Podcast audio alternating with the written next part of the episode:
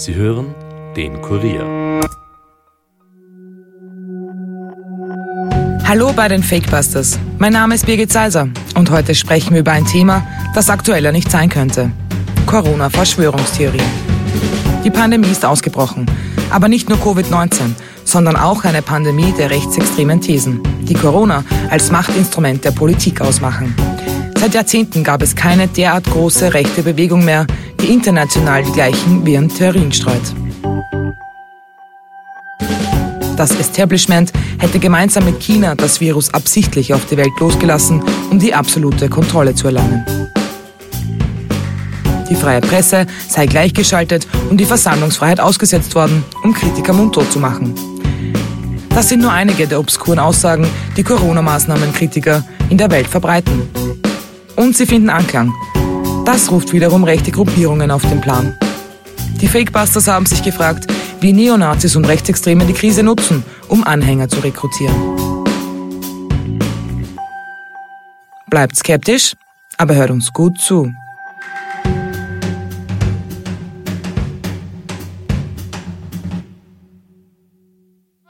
Eine grölende Menge auf den Treppen des Reichstags. Die Demonstranten schwenken Fahnen des Kaiserreiches. Nur drei Polizisten verteidigen die letzten Meter bis in das Bundestagsgebäude. Die Berliner Polizei hat die Auflösung der Demonstration gegen die Corona-Politik der Bundesregierung beschlossen. Die Auflagen wie Mindestabstand und Maskenpflicht würden von den Teilnehmern trotz wiederholter Aufforderungen nicht eingehalten, hieß es. Die Polizei ist mit 3000 Einsatzkräften vor Ort. Nach ihren Schätzungen haben sich seit dem Vormittag 18.000 Menschen in der Hauptstadt versammelt. Wir sind das Volk. Die Parole gegen das DDR-Regime vom Ende der 80er Jahre erlebt ein Revival. 2020 steht sie für den Unglauben an das Coronavirus, denn das sei von Regierungen erfunden. Oder zumindest hätten sie es gezielt eingesetzt. Querdenker oder Widerstand 2020 nennen sich die Gruppen, die seit Ausbruch der Corona-Krise in Deutschland und Österreich gegen die Regierungen auf die Straße gehen. Manchmal sind es Chemtrails, mit denen das Virus verbreitet wurde. Manchmal gibt es das Virus gar nicht und ist nur eine Erfindung von machtgeilen Politikern. Und manchmal will Microsoft-Milliardär Bill Gates die Welt durchimpfen.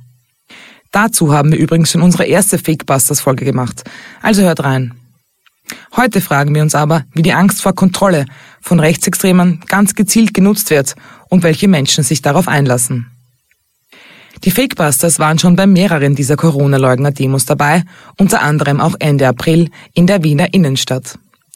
Das war zu einer Zeit, als eigentlich nur die notwendigsten Wege für die Bevölkerung erlaubt waren. Die Polizei hatte die Demo deshalb untersagt, dann wieder erlaubt und schließlich doch wieder verboten. Kein sehr cleverer Schachzug der Behörden, denn das stärkte die Kritik an den neuen Gesetzen nur noch zusätzlich.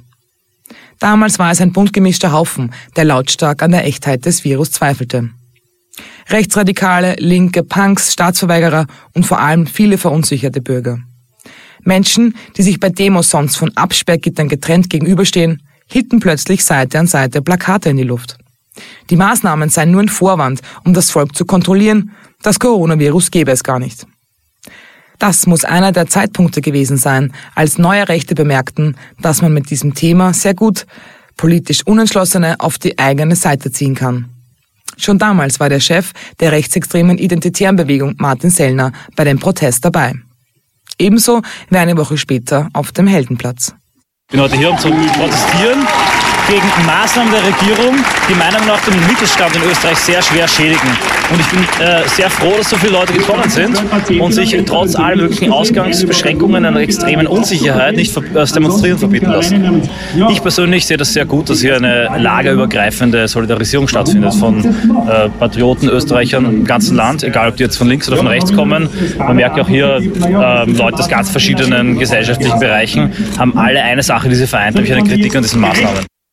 Patrioten seien es laut Sellner, die gegen die Maßnahmen der Regierung auf die Straße gehen würden. Auffällig war, dass Sellner bei der zweiten Demo bereits mehrere seiner Unterstützer mitgebracht hatte, um Flugblätter zu verteilen. Überhaupt machte sich der Wiener in Sachen Corona-Leugnen zu einer Schlüsselfigur, postete Dutzende Videos auf diversen Plattformen. Letztendlich wurde er von einigen sozialen Netzwerken wie YouTube und Twitter sogar gesperrt. Das kostete ihm 150.000 Abonnenten. Denn Zellner ist einer der Köpfe der neuen Rechten in Europa. Die Sperren erreichten für jene, die an die Corona-Verschwörung glauben, aber genau das Gegenteil dessen, was die sozialen Netzwerke erreichen wollten. Sellner, der angeblich der Einzige ist, der die wahre Wahrheit spricht. Gerade er wird gesperrt, weil die Öffentlichkeit angeblich nichts von der Regierungsverschwörung erfahren soll. Fakt ist auch, dass jemand wie Sellner nicht auf YouTube und ähnliche Kanäle angewiesen ist. Er stellte kurzerhand eine Telegram-Gruppe. Der Messenger-Dienst ist ja bekannt als Verschwörungsforum. Dort schnellten die Zahlen seiner Follower auch schnell in die Höhe. Mittlerweile lesen Zehntausende seine Nachrichten. Seiner Seite Telegram Elite folgen fast 60.000 Menschen. Die Regierungen hätten den Lockdown ohne Grundlage gemacht, würden jetzt nur ihr Gesicht wahren wollen. Außerdem spricht er oft von enormen wirtschaftlichen Schäden, die durch das Virus entstanden sind. Und damit hat er ausnahmsweise auch recht. Auffällig ist aber schon, dass er eigentlich wenig über das Virus selbst spricht und die angebliche Verschwörung dahinter. Sellner lässt es ziemlich offen, was die Regierungen damit bewirken wollen. Sein Steckenpferd ist einfach nur die Kritik an der Politik. Verfolgt man seine Telegram-Gruppe, merkt man, dass die Kritik an Corona immer weniger wird. War es kurz nach Ausbruch der Krise noch das Lieblingsthema des Rechten, sind es nun seine altbekannten Tiraden, die er täglich in mehreren Posts und Videos kommentiert. Und er steht auch dazu, Coronas Plattform zu nutzen. Am 1. August kommentierte er den Protest der Corona-Leugner in Berlin wie folgt. Es war das Thema Corona, das einen langen schwillenden Zorn und eine instinktive Ablehnung der Globalisten zur friedlichen Explosion brachte. Das System der Etablierten selbst hat die Corona-Kritiker nach rechts geschoben. Für die Patrioten ist es eine Hoffnungsinfusion, da es zeigt, dass es eine gigantische Masse an Demonstranten gibt, die tendenziell auch für patriotische Themen offen sind. Und nochmal ganz wichtig, es handelt sich hier um ein Zitat des Chefs der identitären Bewegung und dies als rechtsextrem eingestuft. Besonders gern blickt Zellner nach Berlin, wo Zehntausende Corona-Leugner auf die Straße gingen und Proteste gewaltsam aufgelöst werden mussten. Hört man sich die Tiraden der dortigen Demos an, ist das Interesse der Rechten kein Wunder. Ich bin hier, weil wir nicht das akzeptieren können. Ganz einfach, was die da oben machen, ist Katastrophe. Widerstand! Widerstand! Widerstand! Widerstand! Widerstand! Leute, denkt mal ein bisschen nach, Mann! Die werden verarscht von vorne bis hinten. Es mag sein. Es mag sein, dass vielleicht irgendwas da ist, Virus, was weiß ich. Ich bin ganz anderer Meinung. Die da oben haben es versaut, haben irgendeine Biowaffe aus, äh, ausprobiert und es ist schief gegangen. Wahnsinn!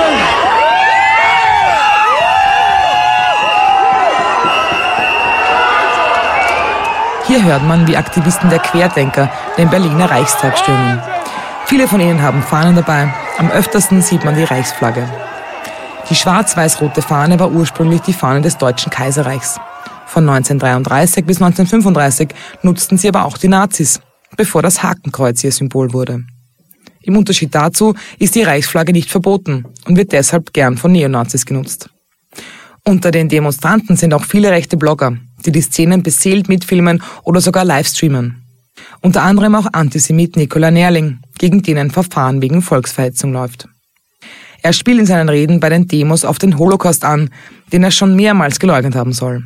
Menschen wie er finden eine Bühne bei den Querdenkern und das, obwohl die von sich behaupten, eine parteilose, private Initiative für Menschenrechte, Grundrechte, Freiheit und Demokratie zu sein. Der Kopf der Gruppierung, Michael Ballweg, will laut eigener Aussage keine Neonazis auf seinen Protesten haben. Da sind sie trotzdem und sie arbeiten noch selbst aktiv mit falschen Theorien. Beim Sturm auf den Reichstag wurde etwa Folgendes der grünenden Menge vorgelogen. Und Trump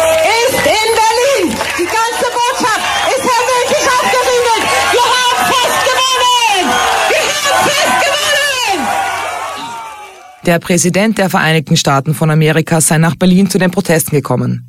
Ein absoluter Schwachsinn. Trump ist für die aufgebrachte Menge aber einfach ein Trigger. Es gehört seit jeher zu seiner Politik, gegen das Establishment zu hetzen. Und dass er ein Corona-Leugner ist, ist derzeit eine seiner wichtigsten politischen Botschaften. Auch dass er selbst infiziert war, beeindruckt ihn wenig. Hi, perhaps you recognize me. It's your favorite president. And I'm standing in front of the Oval Office at the White House. which is always an exciting place to be.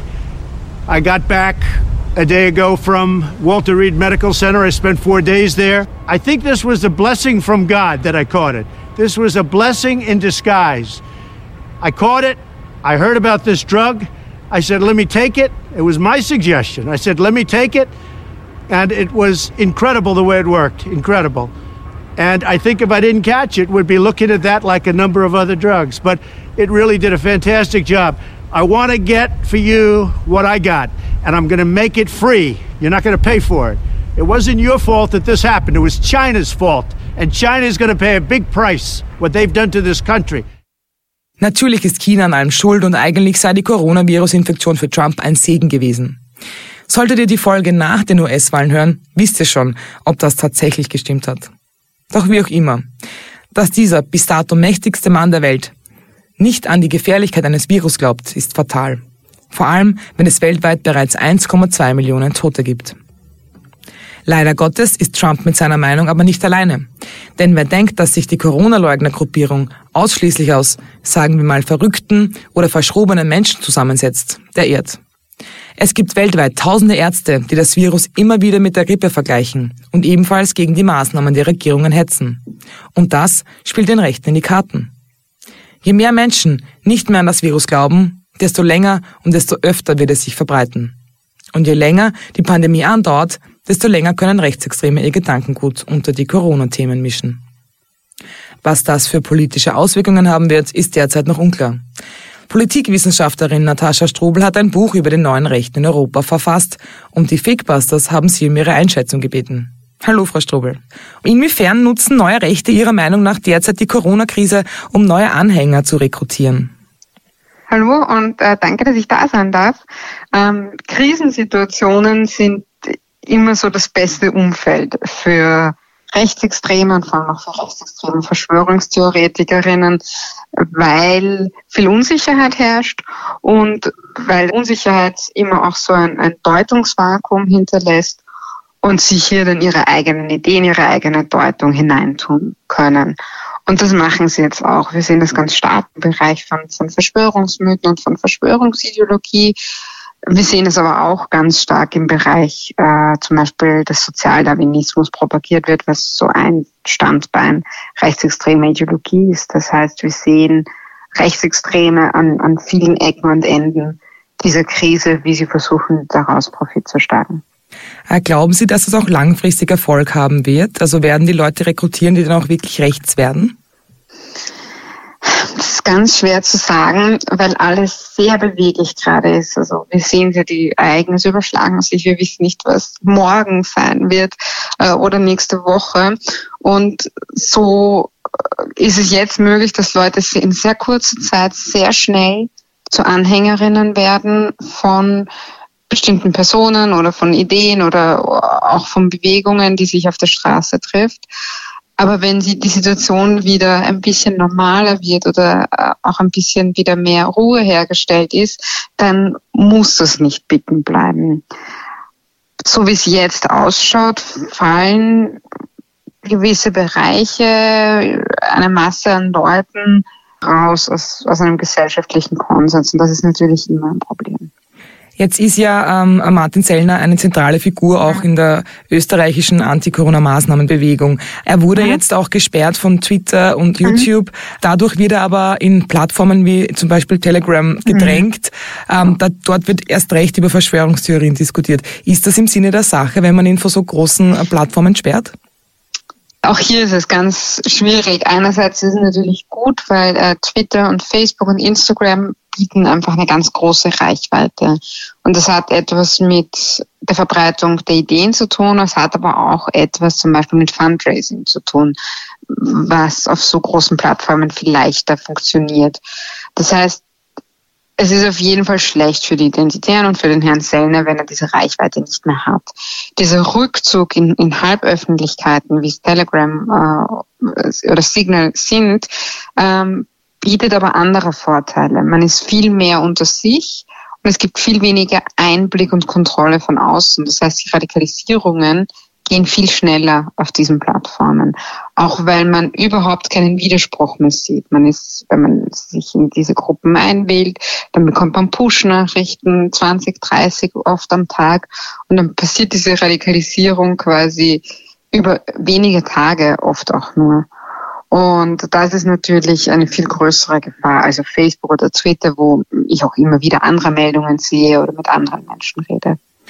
Jetzt sind wir beim Herrn Sellner, den Identitären. Ähm, das sind die neuen Rechten in Europa. Also er ist eine mhm. zentrale Figur auch. Wie unterscheiden sich die von den klassischen Neonazis oder gibt es da fließende Grenzen?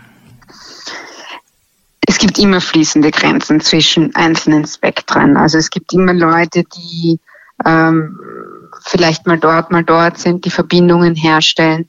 Was die neue Rechte so neu macht, und so neu sind sie auch nicht mehr, die Strategie sehen wir seit den 60er Jahren, ähm, ist, dass sie versuchen mit Sprache, mit einer betont harmlosen Sprache, mit, mit, mit einer Zugänglichkeit, ähm, sich so hineinzuschleichen in gesellschaftliche Debatten. Das heißt, sie treten nicht mehr auf, wie, wie das auch so in den 90ern noch das Klischee war mit Bomberjacken und Springerstiefel und äh, schreien die bekannten Parolen, sondern äh, sie, sie tun so, als würden sie diskutieren wollen und verwenden hier eben ganz spezielle rhetorische Mittel, äh, um sich einzuklinken.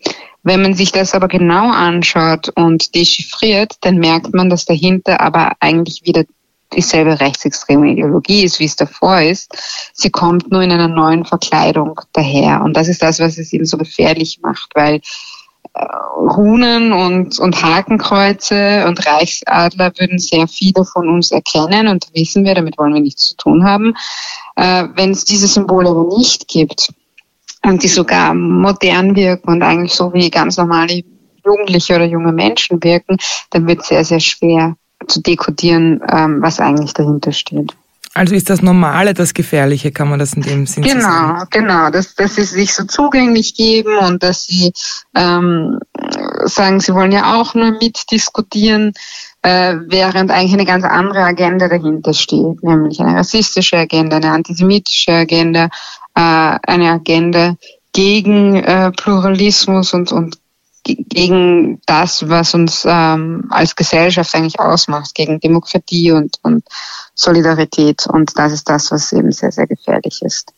Jetzt gibt's ja auch so Gruppen wie Querdenker zum Beispiel, die sind in mhm. Deutschland sehr aktiv, ähm, die sagen selber von sich, sie sind unpolitisch.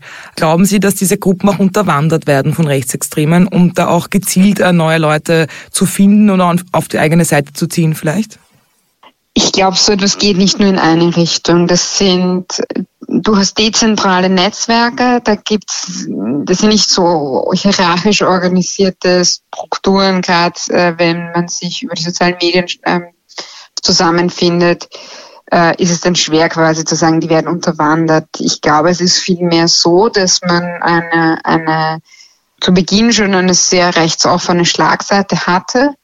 Sie, die Leute, die von sich nicht behaupten, rechts zu sein, sich dieser Diskussion nicht stellen wollten und nicht dafür gesorgt haben, ähm, dass diese Schlagseite beseitigt wird. Mhm. Und dann braucht man sich eben auch nicht wundern, äh, wenn das Auftreten so ist, wie es ist, wenn man eben für alle offen ist, äh, dann braucht man sich nicht wundern, dass solche Leute ähm, kommen, die, die den Holocaust verharmlosen, ähm, die ganz offen antisemitisch sind äh, oder sogar handfeste Neonazis, wie wir es eben auch in Berlin gesehen mhm. haben. Und das muss man schon, also falls es die gibt, ähm, muss man das schon auf den Leuten anlasten, die äh, sich dem eben nicht stellen wollten und bis heute nicht stellen. Mhm. Es hat eine rechte Schlagseite bekommen, diese ganze Anti-Corona-Maßnahmen-Protest. Was müsste passieren, äh, um das noch umzukehren? Also ich für, für Gruppen jetzt wie Querdenker und so weiter sehe ich, sehe ich das jetzt nicht mehr und sehe ich auch den Willen nicht und ähm, dass die das jetzt irgendwie umkehren wollen. Das heißt nicht, dass jede Kritik an den Corona-Maßnahmen recht ist oder schlecht ist. Im Gegenteil, in einer Demokratie ist das sehr wichtig. Die Frage ist immer nur, was, mit welcher Intention und Begründung ähm, diese Kritik und Kritik hier auch unter Anführungszeichen stattfindet. Wenn man eine Verschwörung vermutet und, und da ganz viel hineinpackt bis hin zu, wir werden alle gechippt oder, oder irgendwelche Kinder werden entführt, ähm, dann hat das nicht etwas mehr mit, mit demokratischer Kritik zu tun, wo man auch darauf antworten kann und wo man in einen Austausch kommt, sondern dann ist es einfach der Versuch, äh, eine eigene rechtsextreme Agenda drüber zu stülpen über, über diese ganze Diskussion ähm, um die Pandemie. Ähm, das ist sehr weit entfernt von, von einer demokratischen Kritik an den Maßnahmen, die es natürlich immer braucht. Glauben Sie, das ganze Movement, jetzt als letzte Frage noch, könnte mhm. so einen Drive bekommen auch, dass das wirklich dann eine Partei wird vielleicht sogar und dass wirklich da die Rechten hier wieder Fuß fassen können, weil das war ja in den letzten Jahren in Europa eigentlich eher, ähm, also in Deutschland die AfD, aber sonst eher ähm, nicht so richtig denkbar, jetzt so richtig eine rechtsnationale ähm, Partei. Äh, ja, die FPÖ kann man jetzt so oder so sehen. Aber glauben Sie, das hat jetzt irgendwie da einen neuen Drive bekommen, das Ganze? Auf jeden Fall. Und ich glaube und fürchte, sie müssen gar keine Partei gründen, um wirksam zu sein, sondern sie bestimmen auch jetzt schon ähm, sehr stark den Diskurs. Sie sind auch jetzt schon in sehr vielen Zeitungen. Ähm, viele Leute kennen sie auch jetzt schon. Und ich glaube, das, was sie ausmacht, ist eben auch, dass es genau keine Partei ist. Das erlaubt ihnen ganz andere Möglichkeiten äh, und gibt ihnen auch einen anderen Charakter. Und äh, wir sehen das ja auch nicht zum ersten Mal. Wir haben das bei Pegida zum Beispiel auch schon sehr ähnlich gesehen, dass diese Wirksamkeit von der Straße als Bewegung oder vermeintliche Bewegung auch um einiges größer sein kann als die einer Partei. Das heißt, man sollte sich, wenn man skeptisch ist, äh, Corona-Maßnahmen gegenüber, ähm, lieber wirklich umschauen, wem man da zuhört und was man da ähm, sich durchliest, vielleicht auf Telegram oder im Internet. Absolut. Also immer kritisch bleiben, auch gegen die, die vermeintlich äh, mit einem einer Meinung sind. Immer mehrere Quellen checken und immer vor allem im Austausch bleiben, auch mit Leuten, mit denen man nicht einer Meinung ist. Wunderbar. Vielen, vielen Dank, Natascha Strobel. Dankeschön. Dankeschön. Wir fassen noch einmal zusammen. Corona ist da und Corona ist gefährlich. Aber nicht nur die Krankheit ist eine Bedrohung für unsere Gesellschaft, sondern auch das politische Movement, das die Pandemie nach sich zieht. Die Rechten nutzen die Krise und immer mehr Menschen hören ihnen plötzlich zu. Aus Maßnahmengegnern werden so langsam Rechte, die Angst vor Globalisierung haben und das auch laut sagen. Es ist gut, die Maßnahmen der Regierungen zu hinterfragen und kritisch zu sein. Aber dabei muss man gut aufpassen, dass man nicht ins rechte Fahrwasser gerät. In diesem Sinne, bleibt skeptisch, aber hört uns gut zu. Das war's für heute von den Fakebusters. Wenn ihr mehr Informationen zu diesem Podcast braucht, findet ihr sie unter www.kurier.at slash fakebusters wenn euch der Podcast gefällt, abonniert uns doch und hinterlasst uns eine Bewertung in eurer Podcast-App. Fakebusters ist ein Podcast des Kurier. Moderation von mir, Birgit Seiser. Schnitt Dominik Kanzian. Produzent Elias Nadmesnik. Weitere Podcasts findet ihr auch unter www.kurier.at slash podcasts.